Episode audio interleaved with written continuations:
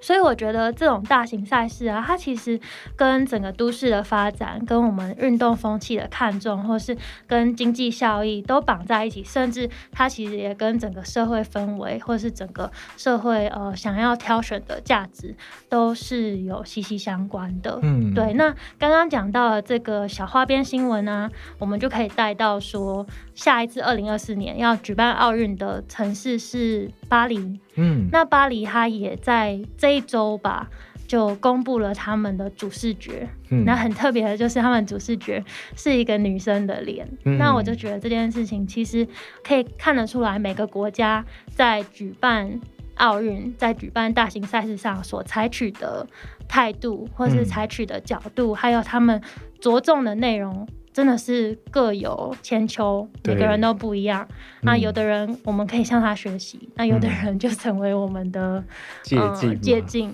对，对，虽然我们看到奥运在举办的过程之中，可能有很多不好的案例啊，包含可能花大钱啊，或者是甚至是预算没有掌握好，或者是他们新建场馆之后变成文字馆，但我们也看到一些好的案例，譬如说像在伦敦的。啊、案例之中，他们透过这种旧工业区的一个都市更新、都市再生，来让他们去发展一些过去比较不被重视的一些区域。那也有像日本在这一次失言风波之后，法国巴黎紧接着就是把这个奥运很重要的一个性别议题，让它主流化被彰显出来。那其实我相信，虽然奥运的办理是非常非常辛苦的，可是其实我们人类社会还是会一起想到一些方法，一起去解决，让这这件事情可以更加的美好。